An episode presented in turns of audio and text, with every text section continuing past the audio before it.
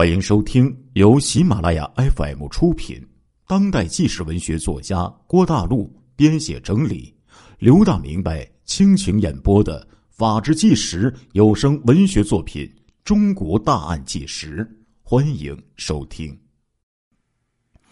谢宝这么多年在外面，可以说是经历过很多风浪，但是此次也是被吓得不轻啊，不断的喘着粗气呀。看来真的遇到绑匪了，这可怎么办呢？报警？如果报警了，很有可能救出女儿。不过，最后那句绑匪说：“我们马上会将你女儿炸死。”这个话让谢宝彻底的胆寒了。谢宝这个人呢，朋友很多，其中有混社会的。就在这个人。和谢宝喝酒的时候，和谢宝说过一些绑匪的事情啊。他说这些绑匪呀都是亡命之徒，绑架了人以后呢，会将啊他们这些人质呢关在某一个田间地头的这个小屋里，然后身上给这人质啊绑一个炸弹。炸弹呢是用一个手机来引爆的。说这个手机啊。只能接一个号码的电话，也就是绑匪的手机。绑匪只要从这个外边一拨手机，人质身上的手机震动就触发引信，就会将人质给炸死。所以呢，绑匪呀可以在全国各地将人质给杀死，引爆时间还极短。就算是警方找到人质关押的地点，想要解救人质。那也有很大的难度啊！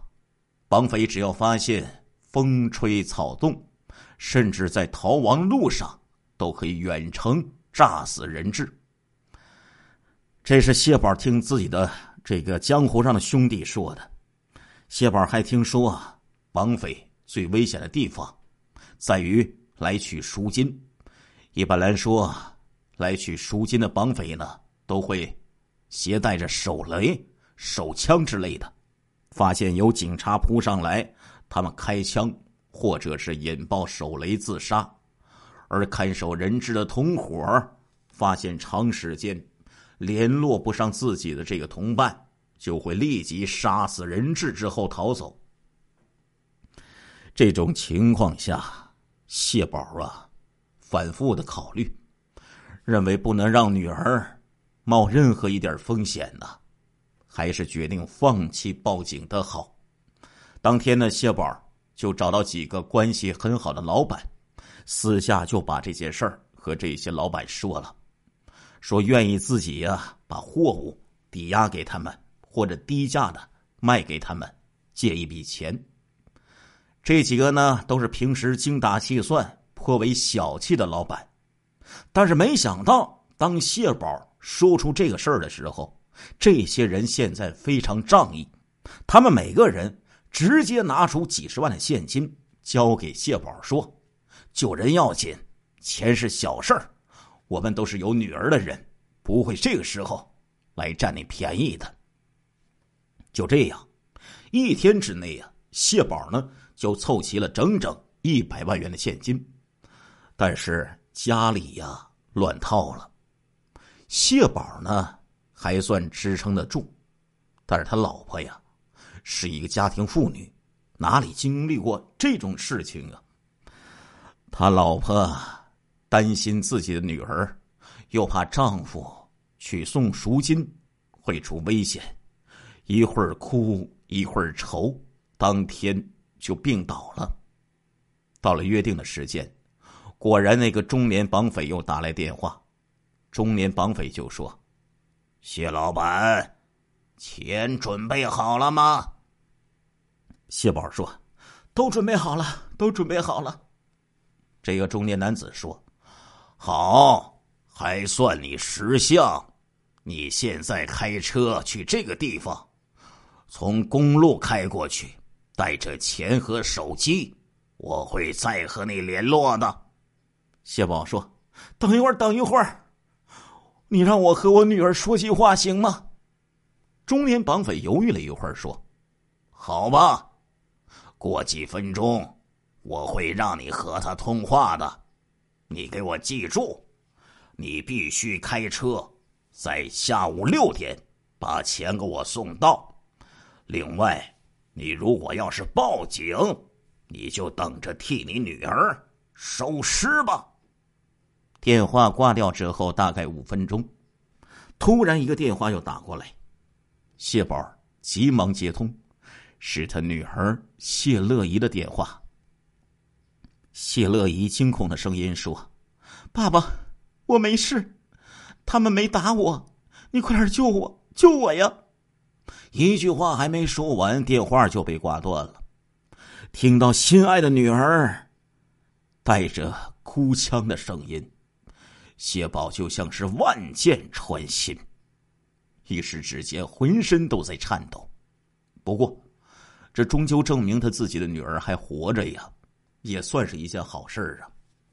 谢宝独自带着钱，根据对方的要求，就开车来到了苏南某市。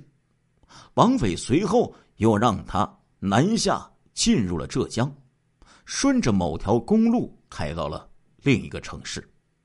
半路之上，绑匪又让他突然转向，进入一条小路，再一次开回苏南。看来呀。绑匪是在观察，警察有没有尾随谢宝的车。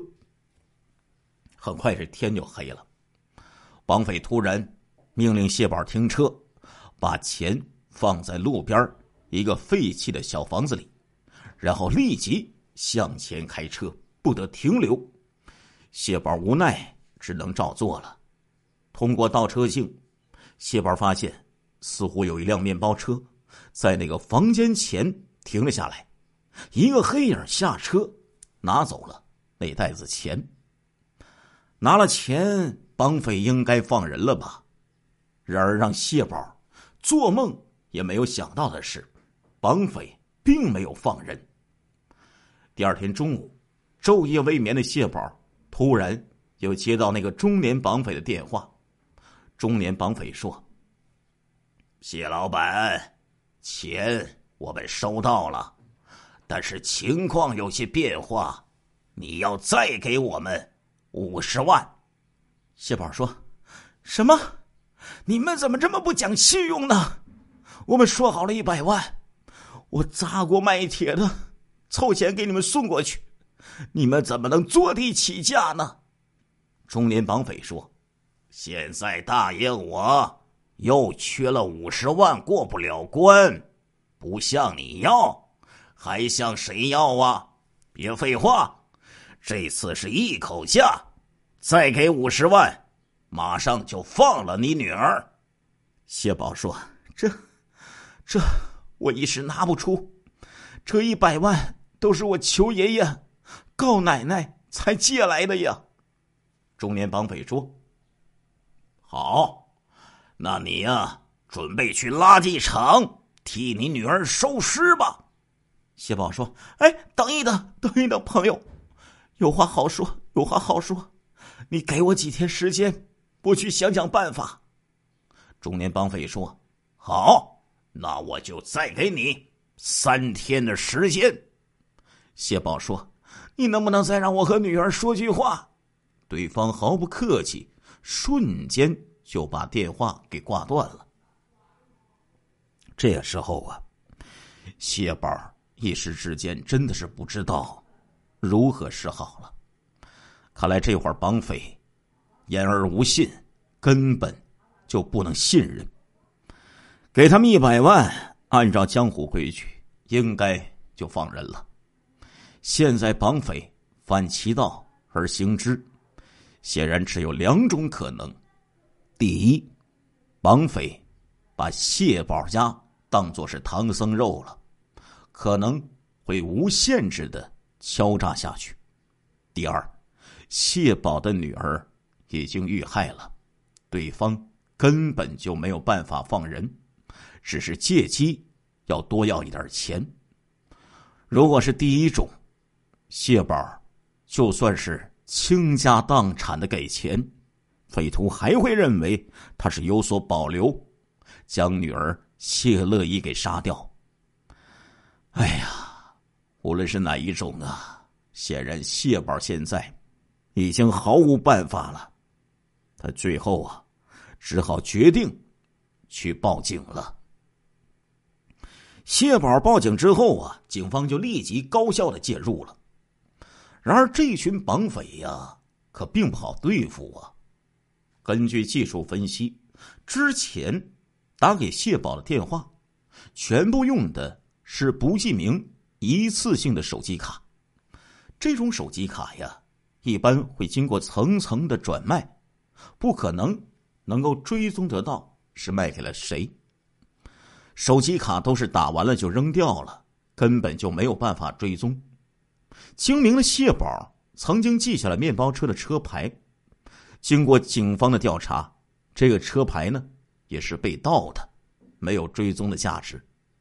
而询问谢宝和他的妻子，之前呢有没有听过绑匪的声音，两人回答说没有。在询问谢宝有没有仇人，谢宝认为自己做生意肯定会得罪人。但只是涉及商业竞争，不存在能够绑架自己的女儿的仇家呀。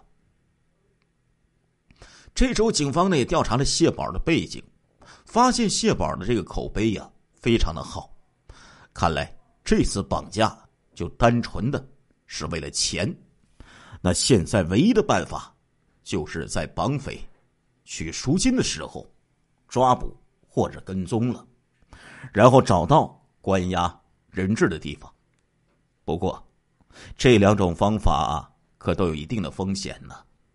首先呢，如果让绑匪拿走赎金之后跟踪，这个风险就很大。